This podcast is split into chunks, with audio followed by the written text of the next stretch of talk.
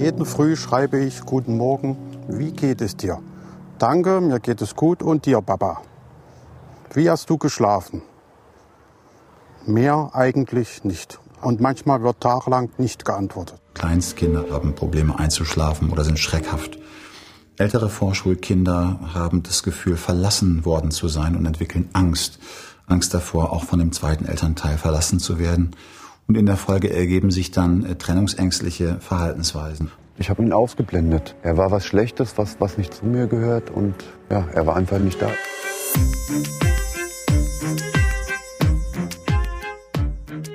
Elternteile, die sich trennen, stehen vor einer schwierigen Aufgabe. Alles ändert sich und mittendrin sind dann auch immer die Fragen, wer übernimmt die Kindererziehung, wie viel Zeit darf Mama und wie viel Zeit darf Papa mit dem Kind verbringen. Besonders schwierig wird es, wenn die Trennung nicht friedlich, sondern mit Streit abläuft. Dann ist man nachtragend und will die andere Person vielleicht nicht mehr sehen. Wenn die Mutter zum Beispiel schlecht über den Vater spricht, kann es zu einer Eltern-Kind-Entfremdung kommen. Die Journalistin Claudia Eun hat für exakt zur Entfremdung recherchiert und ist am anderen Ende der Leitung. Wir führen das Gespräch telefonisch. Ich bitte Sie deshalb darum, etwaige Störgeräusche zu entschuldigen. Herzlich willkommen, Claudia. Hallo.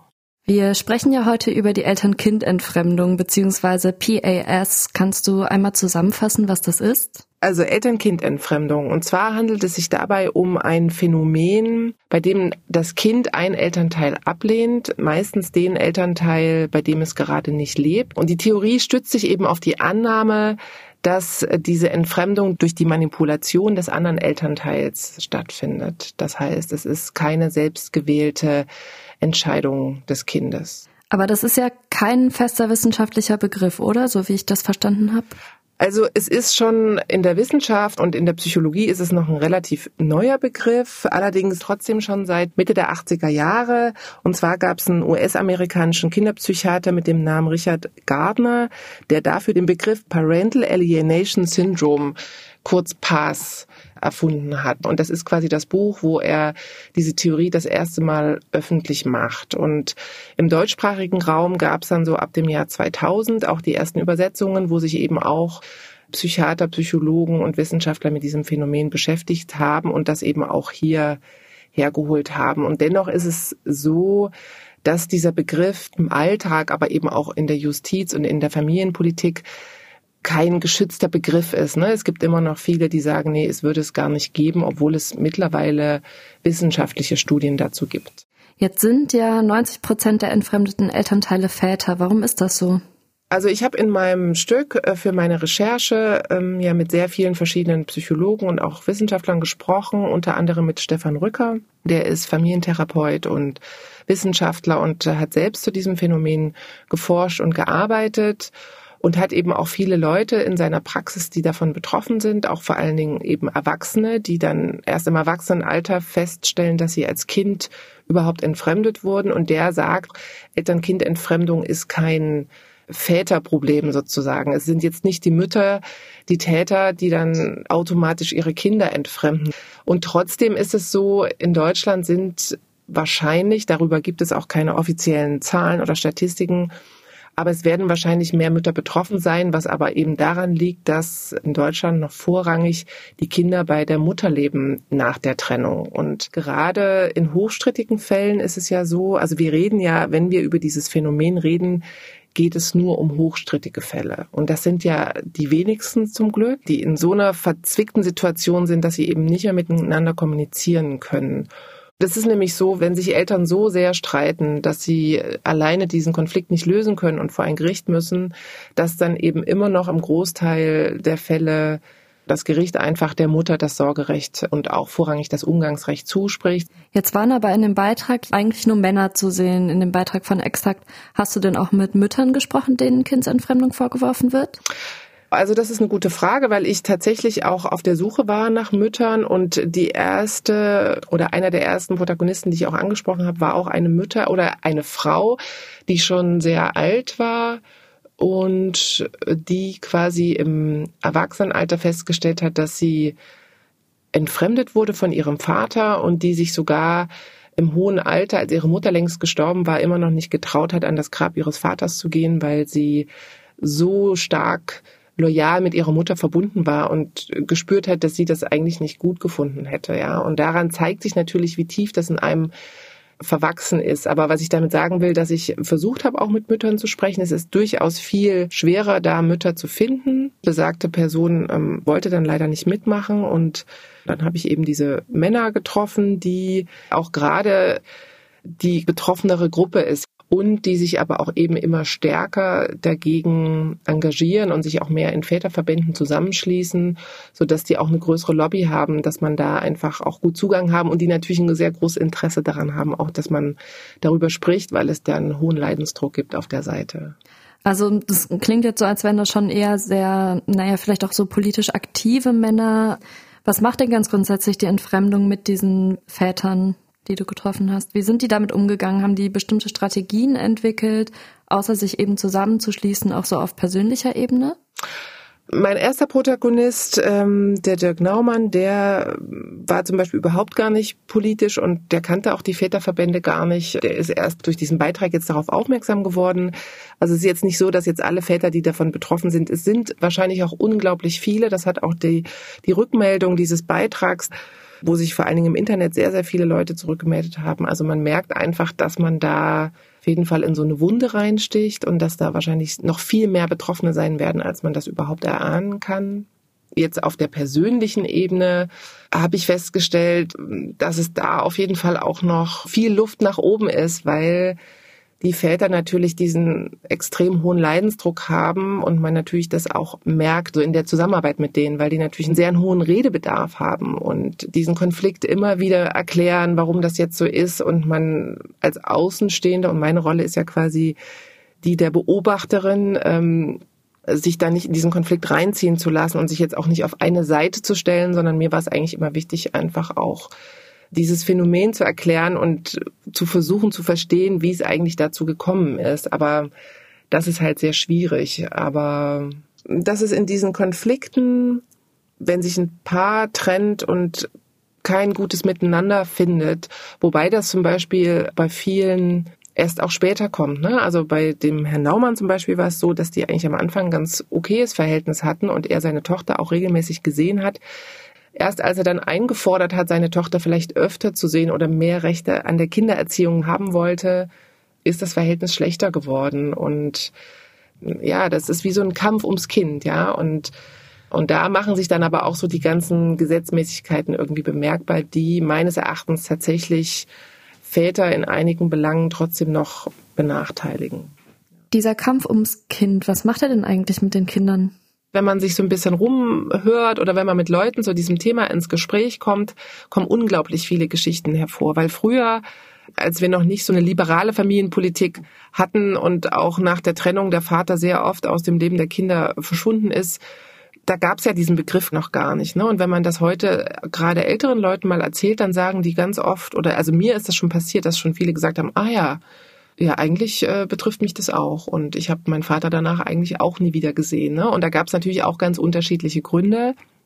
Aber wenn wir jetzt heute von diesem Phänomen ausgehen, ne, dass jetzt tatsächlich ähm, eine Mutter oder ein Vater sein Kind so manipuliert, vielleicht weil es Angst hat, vielleicht weil der andere einen neuen Lebenspartner hat oder eine neue Familie und weil man dann Angst hat, das Kind zu verlieren, aber auch weil die Trennung so schmerzhaft war und man verletzte Gefühle noch in sich hat und das quasi vor dem Kind auch gar nicht verbergen kann, ja, dann hört das Kind die ganze Zeit, ah ja, der Vater oder die Mutter, die sind nicht so gut, die kümmern sich nicht und die sind gar nicht da oder keine Ahnung, was dann alles erzählt wird. Also überträgt quasi die Ablehnung des einen Elternteils auf sich selbst und lehnt dann eben den Vater oder die Mutter selber ab. Und das kann halt weitreichende Konsequenzen für den Körper und auch die Seele eines Menschen haben. Also Psychologen sagen eben, dass gerade kleinere Kinder, die haben dann Schlafstörungen und die haben Trennungsängste, die sind eben sehr anhänglich und fangen sofort an zu weinen, wenn sich eben der eine Elternteil aus dem Raum entfernt, ja.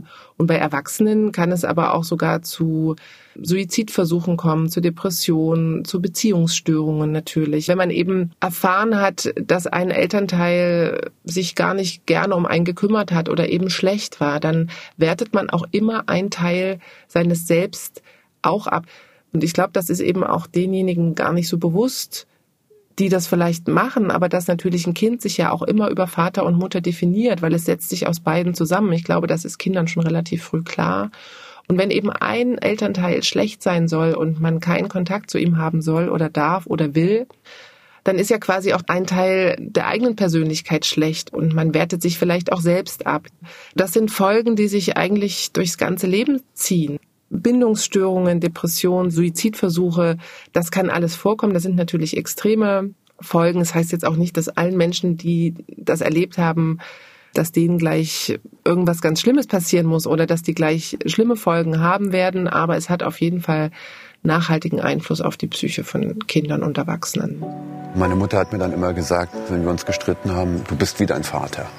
Und das war für mich damals war das richtig schlimm. Das war schlimmer, als wenn meine Mutter mich geschlagen hat. Ja, die ist, das war für mich, ich bin, ich bin böse, ich bin schlecht, ich bin, ich bin was ganz Schlimmes. Jetzt gibt's aber ja manchmal auch von Seiten der Kinder ganz gute Gründe, dass sie nichts mehr mit dem Vater zu tun haben wollen. Also das kann sein, dass der Vater gewalttätig ist. Das ist aber natürlich jetzt irgendwie auch schon eine ganz schön große Eskalation. Aber vielleicht hat die Mutter auch einfach einen neuen Partner, der dann die Vaterrolle einnimmt. Oder die Kinder sind vielleicht auch einfach in einem Alter, in dem sie lieber mit Freundinnen und Freunden sich treffen möchten. Wie schätzt du das ein? Wie viele Kinder haben denn keinen Kontakt mehr, weil eben ein Elternteil manipulativ auf dieses Kind einwirkt? Das ist eine sehr gute Frage, weil die kommt auch sehr häufig. Und da will ich einfach mal vorne wegnehmen, dass wir jetzt bei Eltern-Kind-Entfremdung tatsächlich immer davon reden, dass eine Manipulation vorliegt, weil wenn der Kontakt zu einem Elternteil abbricht, wenn meinetwegen Gewalt oder sexueller Missbrauch oder sowas vorliegt, dann handelt es sich ja nicht um Eltern-Kind-Entfremdung, sondern dann sind das natürlich gute Gründe und auch sehr wichtige Gründe, und dann kann man einfach gar nicht von Eltern-Kind-Entfremdung sprechen. Aber wenn wir von Eltern-Kind-Entfremdung sprechen, dann liegt auf jeden Fall auf der theoretischen Ebene natürlich eine Manipulation vor, weil das Problematische an diesem Phänomen ist natürlich, dass es was so Privates ist, was man von außen einfach sehr, sehr schlecht beurteilen kann. Also man stützt sich natürlich dann immer auf die Erzählungen der beiden Elternteile. Ich habe bisher drei lange Wochenenden, von Freitag bis Sonntag. Drei lange Wochenende, wo wir was gemeinsam hätten machen können, werden sollen. Die ganzen Sommerferien, ich sage, los, wir gehen mal Eis essen. Ja, ja, ja. Ach nee, das, das und das. Also nur Ausreden. Nur Ausreden. Und man wird doch wohl meine sechs Wochen Zeit haben für einen, für einen Papa. Und das ist schon das zweite Jahr. Was genau dort passiert? Man ist ja nie dabei, wenn die Mutter mit dem Kind spricht oder wenn der Vater mit dem Kind spricht. Warum will die Tochter jetzt nicht mehr zum Vater? Das ist eine sehr gute Frage und deswegen ist natürlich auch dieses Phänomen Eltern-Kind-Entfremdung in der Justiz und auch vor Gericht und in der Familienpolitik einfach ein sehr heikles und immer noch sehr vorsichtig angefasstes Thema weil es eben so schwer zu beurteilen ist. Und es hat natürlich hohe Störanfälligkeit. Ne? Es ist sehr leicht zu sagen, naja, äh, hier die Mutter, die redet schlecht übers Kind und jetzt kommt das Kind nicht mehr zu mir. Ne? Aber grundsätzlich äh, gehen Psychologen oder in der Kinderpsychologie geht man davon aus, Kinder lieben im Grunde Mutter und Vater. Und wenn sie zu beiden ein normales oder ein gutes Verhältnis haben, dann bleibt das auch erstmal so. Dass sich das dann grundlegend wandelt, dafür müssen schon tiefgreifende Gründe da sein. Und selbst wenn Eltern sich trennen und der Vater auszieht oder auch vielleicht eine neue Partnerin hat, bleibt ja der Kontakt trotzdem bestehen. Der verändert sich vielleicht und wird auch weniger. Und vielleicht haben dann auch die Kinder, das ist natürlich ein wichtiger Punkt, ne, wenn die in die Pubertät kommen, dann haben die vielleicht eigene Probleme, dann können die vielleicht die neue Partnerin nicht leiden und dann geht der Kontakt verloren. Oder auch, und das ist ja auch der Vorwurf, der von der Mütterseite sehr oft kommt und der auch berechtigt ist, Sie kümmern sich auch einfach zu wenig. Aber dann, wenn das so wäre, dann gäbe es ja keine Anklage, dass Eltern-Kind-Entfremdung vorliegt, sondern dann nehmen die Väter das ja auch in Kauf. Ne? Diejenigen, die sich sowieso nicht viel kümmern und die eigentlich nicht so ein richtiges Interesse haben, ihr Kind weiterhin zu erziehen oder gleichberechtigt an der Kindererziehung teilzunehmen, die werden das ja wahrscheinlich auch nicht einfordern, sondern dann wird es ja umgedreht sein. Dann wäre die Mutter diejenige, die das einfordert, die um Hilfe bittet und die findet, dass eben Väter sich zu wenig kümmern und der Staat dafür zu wenig tut Und ich denke, es ist auch ein eher seltenes Phänomen, ne? weil von diesen hochstrittigen Paaren, von denen wir reden, sagt man ja auch, dass nur so 15 bis 20 Prozent, also Schätzungen gehen davon aus, dass vielleicht 30.000 Kinder im Jahr davon betroffen sind, was aber ja trotzdem viel ist, weil sich das ja auch eben bis ins hohe Lebensalter auswirken kann. Du meintest gerade schon, dass in einer Familie, in der die Mitglieder eine gesunde Beziehung zueinander haben, da haben ja die Kinder eigentlich auch immer ein gutes Verhältnis zu den Eltern. Also die beiden Eltern müssten ja auch das Sorgerecht beziehungsweise ein Umgangsrecht haben, das sie beide wahrnehmen können sollten, wenn sie sich trennen. Das Kind muss aber natürlich auch mitentscheiden können, wen es sehen will. Also wenn es jetzt einfach von sich aus sagt, ich will Papa nicht mehr so oft sehen, wie kann man das juristisch eigentlich einordnen? Weil Kinder sind ja natürlich auch immer schwierige Ansprechpartner, also was so deren Glaubwürdigkeit angeht. In den Fällen, die ich jetzt in meinem Beitrag recherchiert hätte, war es so, dass der Vater auch vor Gericht sich ein Umgangsrecht quasi erstreiten musste, aber sie hatten quasi eine Regelung gefunden. Die Tochter ist in regelmäßigen Abständen zu ihm gekommen, sie haben Dinge gemeinsam unternommen und dann eben wurde es irgendwann weniger und dann hilft aber auch jede Umgangsregelung nicht, ja? Also wenn man dann sagt, äh, aber es steht doch jetzt hier, du, heute ist Samstag, jetzt musst du heute zu mir kommen und das Kind sagt, ich will aber nicht zu Papa und äh, ich mag den eigentlich jetzt gerade gar nicht oder ich will einfach nicht bei dem sein, dann würde ja auch gar kein Gericht sagen, aber du musst jetzt, es steht dir hier auf dem Papier, sondern wenn das Kind nicht will, dann muss man das natürlich so akzeptieren und kann es ja im Grunde auch nicht verändern. Und das ist eben so schwierig, auch das zu erkennen. Und da müssten eigentlich Beratungsstellen, aber auch Richter und Anwälte, die müssten viel mehr auf dieses Phänomen hin auch geschult und sensibilisiert werden. Ne? Man müsste eben genau zuhören, wie redet die Mutter über das Kind, wie redet die Mutter über den Vater. Ne, wie sind die Verhältnisse eigentlich und sind die Worte, die aus dem Mund des Kindes kommen, auch wirklich Kinderworte? Ja, ganz oft hört man auch von Kindern dann äh, Dinge. Ich will da jetzt auch nicht irgendwie was irgendwie jetzt was ausdenken, ja, aber man hört es dann eigentlich, wenn Kinder quasi in so Elternsprech reden. So, ah ja, kommt es jetzt aus seinem Mund oder kommt es eigentlich aus dem Mund von der Mutter oder vom Vater? Und das ist natürlich ein hochsensibler Bereich und es ist sehr, sehr schwer, das eben einzusehen und das von außen zu beurteilen. Aber ich glaube, es wäre eben wichtig, dass alle Beteiligten dieses Phänomen stärker auf dem Schirm haben. Ich glaube, es wird da niemals eine hundertprozentige Trefferquote geben. Ne? Und es wird auch keiner von außen geben, der dann sagt, oh, du entfremdest gerade dein Kind. Und selbst wenn man das tun würde, ja, die Betroffenen oder quasi die, die das tun, müssen das ja auch selbst erkennen und verändern, weil nur dann verändert sich ja auch das Kind. Ne? Also bis Kinder eigentlich zehn sind, sagt man, übernehmen die auch die Verhaltensweisen ihrer Eltern ne, und docken sich sehr, sehr stark an. Also dass sie sich quasi mit einem Elternteil gemein machen ne? oder dass sie sich mit einem Elternteil gegen das andere verbünden. Das Kind merkt, okay, meine Eltern streiten sich so krass, und eigentlich wollen Kinder, dass die Eltern sich gern haben oder wenigstens sich verstehen, ja. Aber dann merkt es, okay, die streiten sich so doll, dann sagt die Mutter, ach ja, der Vater, der hat wieder das gemacht und so. Und in diesem dauerhaften inneren Konflikt zu sein, wer ist nun der Gute oder der Böse, um diesen Konflikt auch für sich selbst zu beenden, lösen die Kinder das, indem sie eben dieses eine Elternteil ablehnen und sich ihm entziehen, um diese nicht auflösbare Lage quasi zu beenden. Das kann man wie so eine Kapitulation verstehen, ja, und auch Kapitulation, aber eben auch keine frei gewählte Alternative, sondern die Kinder tun das, weil sie in dem Moment gar keine andere Wahl haben. Und das ist eben auch schwierig, das Kind danach zu fragen, weil dann setzt man es ja auch immer wieder diesem riesigen Konflikt aus. Ich habe auch psychologische Gutachten gelesen, wo eben dann auch das Kind ganz schlimme Sachen über den Vater sagt. Also wenn man jetzt auch mal an sich selber denkt oder an seine eigenen Kinder oder die Kinder von Freunden oder Familienmitglieder, ja, was muss passieren, dass jemand so schlecht über seine Eltern redet, ja? Und selbst wenn Kinder geschlagen werden, ist es ja sogar noch so, dass die ihre Eltern toll finden und das nicht als was Böses sehen, weil sie das ja nur so kennen, ja. Aber wenn jemand wirklich offiziell quasi schlecht über einen Elternteil redet, dann muss da schon irgendwas im Gange sein. Ja, also da muss da schon ein psychologischer Prozess vonstatten gehen, den man von außen eben sehr schwer einsehen kann und der aber eben verheerende Folgen für das Kind hat. Jetzt hast du ja für deinen Beitrag aber auch ein Vater-Sohn-Paar getroffen, die nach vielen Jahren wieder zueinander gefunden haben. Wie geht's denen denn jetzt eigentlich?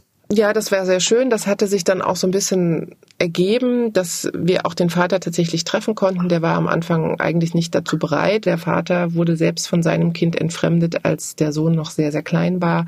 Das war eine völlig andere Zeit. Das war noch zu DDR-Zeiten. Ja, und da wurde mit Trennung und Scheidung sowieso noch ganz anders umgegangen. Und es war auch klar, das Kind geht zur Mutter. Und als die Wende war, sind sie dann in den Westen gezogen und der Vater hat nicht mal gewusst, wo sein Sohn eigentlich lebt. Das Schöne ist, dass es quasi wie so eine Wiedervereinigung, die wir dann auch zeigen konnten, weil der Vater dann zufällig viele, viele Jahre später die Telefonnummer seines Sohnes im Internet gefunden hat und ihn auch nur so ausfindig machen konnte, was auch wieder daran lag, dass der Sohn so viele unterschiedliche Familiennamen hatte, weil die Mutter so oft neu geheiratet hat und sich wieder getrennt hat, dass der Vater gar nicht mehr wusste, wie heißt denn das Kind jetzt eigentlich, was ja eigentlich auch schon krass ist. Dann haben die sich wieder getroffen nach 35 Jahren und ich glaube, das war für beide ein sehr einschneidendes Erlebnis und auch ein sehr schönes Erlebnis. Aber es ist nun mal auch so, die beiden wohnen sehr weit auseinander und diese verlorenen Jahre sind natürlich auch in dem Sinne nicht aufzuholen. Ne? Der Vater hat eine neue Frau geheiratet, die schon wiederum Kinder hatte. Das heißt, der Vater hat dann auch eine neue Familie gehabt, neue Kinder, um die er sich gekümmert hat. Der Sohn ist ebenfalls weggezogen, hat eine andere Familie gehabt. Ne? Also diese gemeinsame Zeit, die ja so ein Leben auch am Ende ausmacht einer Familie. Ne? Man erinnert sich am Lebensende an die gemeinsamen Erlebnisse, die man hatte. Und wenn es die eben nicht gab, dann wird es da auch nicht viel zu erzählen geben. Und trotzdem sind sie, glaube ich, froh, dass sie sich haben und dass sie sich auch in unregelmäßigen Abständen treffen können. Es liegt natürlich dann auch daran, dass die Lebenswelten auch sehr verschieden sind. Und nur wenn man jetzt seinen Elternteil wieder trifft, nach vielen Jahren heißt es ja auch nicht, dass man dann automatisch eine enge Bindung hat oder eine ähnliche Lebenswelt. Aber ich glaube, für die beiden ist trotzdem auch einfach dieses Gefühl zu haben, das aufzuarbeiten und darüber zu sprechen. Ich glaube, das ist sehr, sehr wichtig. Du meintest schon, nachdem ihr den Beitrag veröffentlicht habt, nachdem der bei Exakt lief, da gab es ganz viele Reaktionen und dass du das Gefühl hattest, du hast da in so eine Wunde gestochen mit deinem Beitrag. Was gab es denn da insgesamt so für Reaktionen? Naja, also es haben sehr viele Menschen geschrieben, die ähnliche Geschichten erzählt haben, denen es ähnlich gegangen ist, eben die auch gerade keinen Kontakt zu den eigenen Kindern haben können. Und da waren eben auch Mütter und Väter dabei. Aber es gab auch sehr, sehr viele negative Reaktionen. Und das war dann hauptsächlich auch von Frauen, die sich durch diesen Beitrag sehr angegriffen gefühlt haben und gesagt haben, dass das irgendwie nicht stimmen würde und dass es immer einen Grund gibt, warum das Kind nicht zum Vater will und so. Also ich glaube, die Frauen, die ihre Kinder alleine aufziehen, das ist ganz schwierig. Ich weiß ja nicht, wer da genau geschrieben hat, ne? Aber ich kenne auch die Verbände, die dahinter stehen und so. Und da war das auch in früheren Beiträgen schon so, dass ich da schon sehr negative Kritik bekommen habe, wenn ich die Geschichte der Väter erzählt habe, weil es in der dortigen Erzählung eher eben um die Geschichte der Mütter geht, ne, die alleinerziehend sind, die in schwierigen finanziellen Situationen sind, die mit den Problemen und Sorgen der Kinder alleine gelassen werden. Und das ist auf jeden Fall immer noch ein sehr großes Problem. Das ist ein Phänomen, was man auch überhaupt nicht wegreden sollte. Das will ich auch mit diesen Beiträgen nicht kleinreden.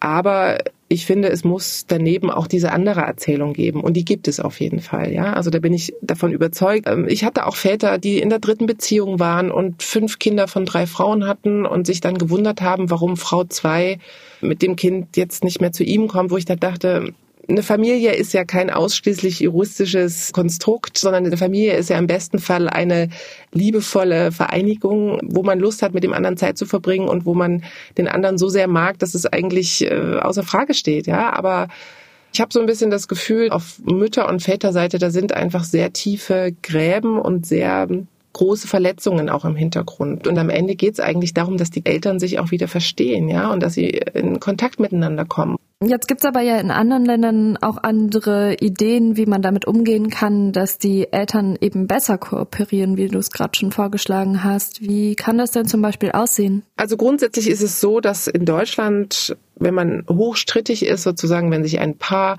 so sehr streitet, dass es sich nicht selbst einigen kann, wie es sich um die Erziehung der eigenen Kinder kümmert, eben sehr schnell vor Gericht landet, weil es meines Erachtens zu wenig vorgeschaltete Stellen gibt. Ja, es gibt sehr viele Beratungsstellen, die auch Familienberatung anbieten. Also ich will gar nicht sagen, da gibt es sehr, sehr viel, aber es ist in Deutschland eben nicht verpflichtend. Die Familienpolitik setzt auf eine freiwillige Kooperation, auf eine freiwillige Kommunikation und wenn das nicht geht, gut, dann müssen wir halt vor Gericht. Und ich glaube da, und das kritisieren auch viele andere, viele Psychologen und auch Juristen kritisieren das und sagen einfach, man müsste eigentlich früher anfangen. In Österreich zum Beispiel gibt es das Außerstreitgesetz und dort steht eben, dass Eltern auch verpflichtet sind, sich im Fall einer Trennung eine bestimmten Stundenanzahl beraten zu lassen, ja, und das eben auch auf eigene Kosten. Aber dann überlege ich mir natürlich, ob ich vielleicht nicht doch lieber versuche, mich mit meinem Ex-Partner zu einigen, anstatt jetzt hier mehrere hundert Euro in die Beratung zu investieren, ja. Und auch in anderen Ländern wie Frankreich, Belgien, aber auch in den USA gibt es viel mehr Mediation quasi vorneweg. Dem steht aber natürlich davor, dass man dieses Phänomen Eltern-Kind-Entfremdung überhaupt erstmal anerkennt und wahrnimmt und eben auch ja, als das sieht, was es eigentlich ist. Wie das jetzt jedes Land juristisch genau einzeln löst, das kann ich gar nicht sagen. Aber es gibt dort in den Ländern auf jeden Fall auch eine erhöhte Aufmerksamkeit sozusagen für die Eltern-Kind-Entfremdung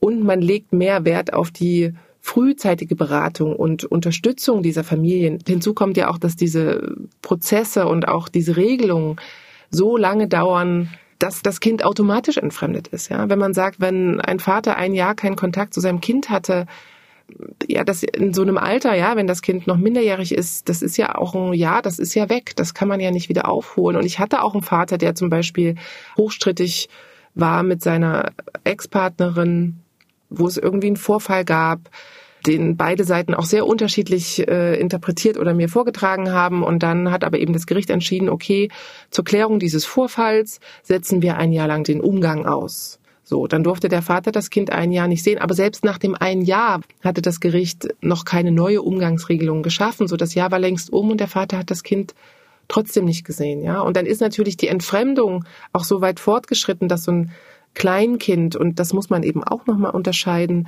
dass natürlich je jünger die Kinder sind, umso schneller geht auch so ein Entfremdungsprozess. So ein Zeitfenster eines Zweijährigen oder auch Vierjährigen ist natürlich ein ganz anderes als von einem Zehn- oder 14-Jährigen. Ne? Und dann entfremdet sich das Kind auch automatisch, obwohl die Mutter das vielleicht gar nicht wollte. Ich denke, dass es auch vielen Müttern oder eben Entfremdern gar nicht immer bewusst ist, dass sie gerade auch ihr Kind entfremden. Das hat mir auch der Herr Rücker erzählt, dass es eben auch darum geht, dass viele das eben auch unbewusst tun und ähm, dann eben denken, na ja gut, wenn das Kind jetzt nicht zum Vater will, dann ist das jetzt eben so. Ne? Aber dass natürlich ein gutes Verhältnis auch immer an dem guten Ton bei der Elternteile liegt, das ist natürlich was, was kann man keinem Elternteil beibringen. Das müsste man eigentlich wissen, aber es wissen wahrscheinlich nicht alle und ja. Claudia Euen, vielen Dank. Ja, bitteschön. Das war der Podcast MDR Investigativ hinter der Recherche. Über Lob und Kritik freuen wir uns. Sie können das gerne an investigativ.mdr.de schicken. Sie finden diesen Podcast in der ARD Audiothek, bei YouTube und natürlich auch in allen Podcatchern. Am 18. Dezember erscheint dann die nächste Folge. In der spricht meine Kollegin Cecilia Kloppmann mit dem Journalist Thomas Kasper. Der begleitet seit vielen Jahren das Leben obdachloser Menschen am Leipziger Hauptbahnhof. In dieser Zeit sind mehrere Filme entstanden. Bleiben Sie gesund und bis zum nächsten Mal.